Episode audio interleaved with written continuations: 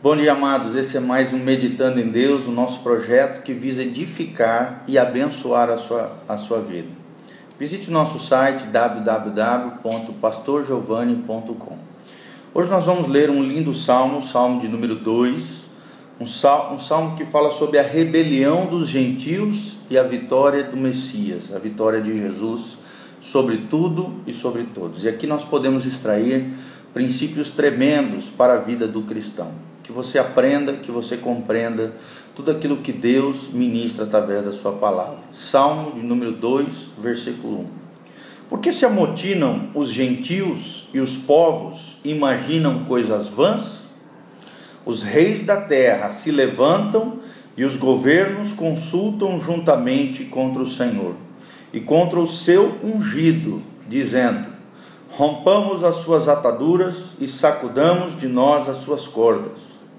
Aquele que habita nos céus se rirá, o Senhor zombará deles, então lhes falará na sua ira, e no seu furor os turbará.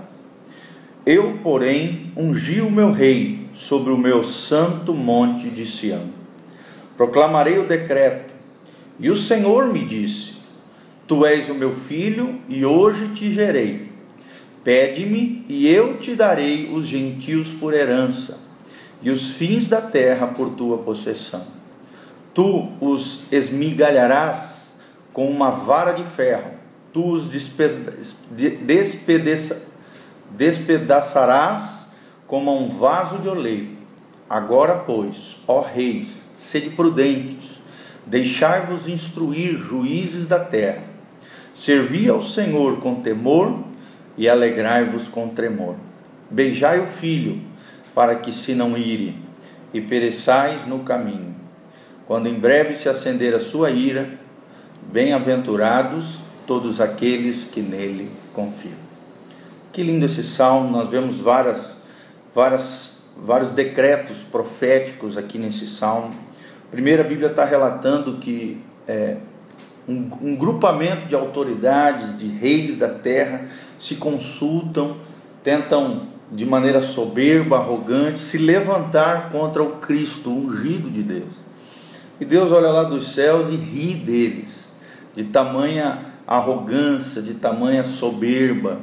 São os coitados, aqueles que acham que podem ir contra Cristo, contra o Senhor Deus. E, e a Bíblia fala da grandeza de Deus aqui, né?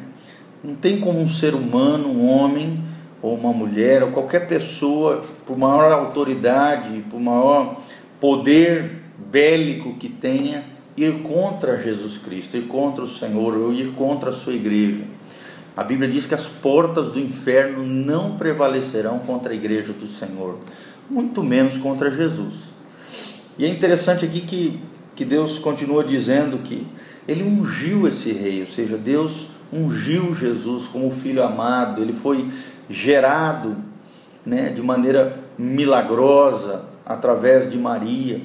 E Deus fala: Tu és o meu filho e hoje te gerei. Jesus não, nunca foi criado, ele foi gerado, gerado como homem.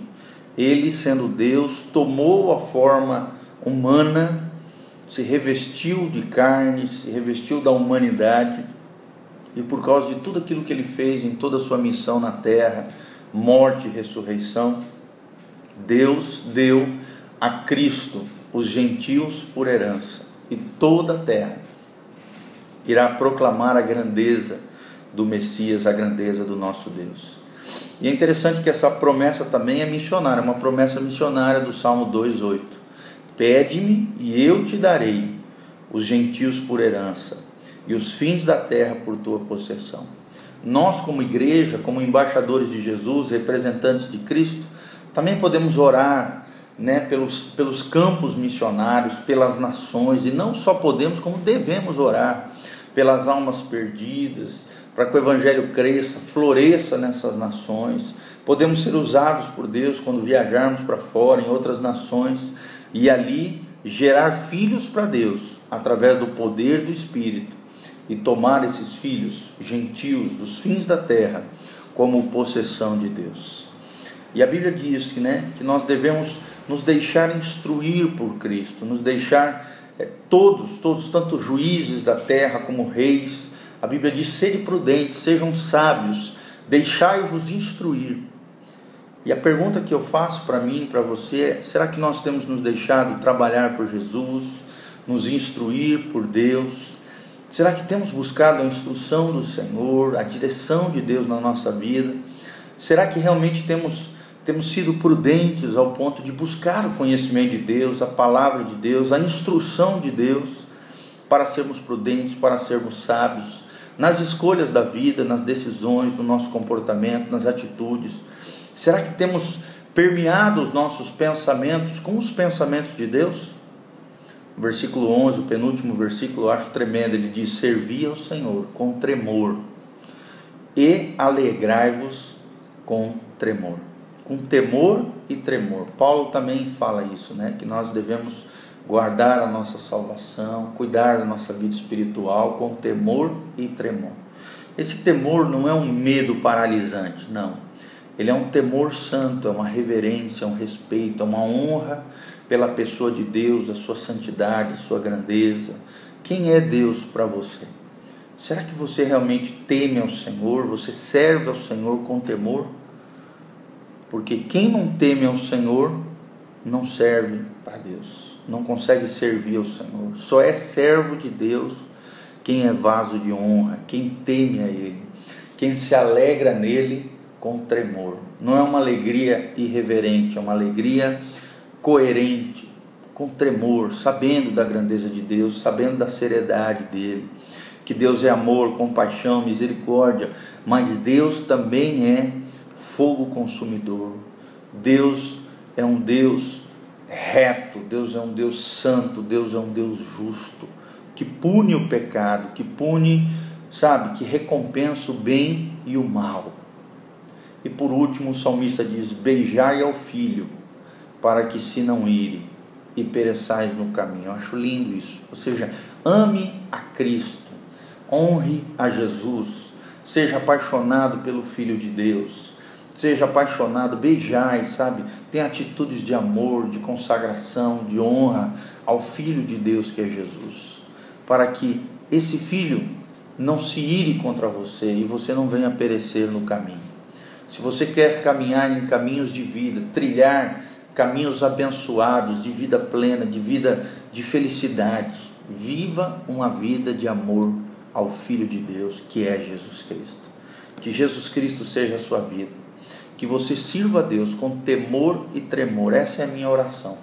Que você se deixe instruir, sabe, pelo próprio Cristo, através da unção do Espírito Santo que está em nós, trabalhando na nossa vida.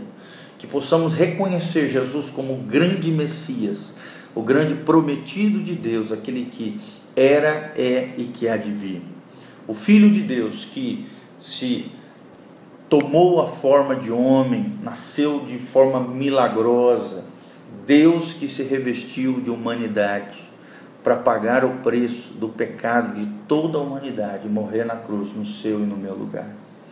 Que nós possamos é, entender a grandeza de Deus e, e de maneira nenhuma agirmos com Deus ou zombarmos de Deus de maneira arrogante, soberba e muito menos acharmos que podemos brincar com Deus ou zoar com Deus de alguma maneira.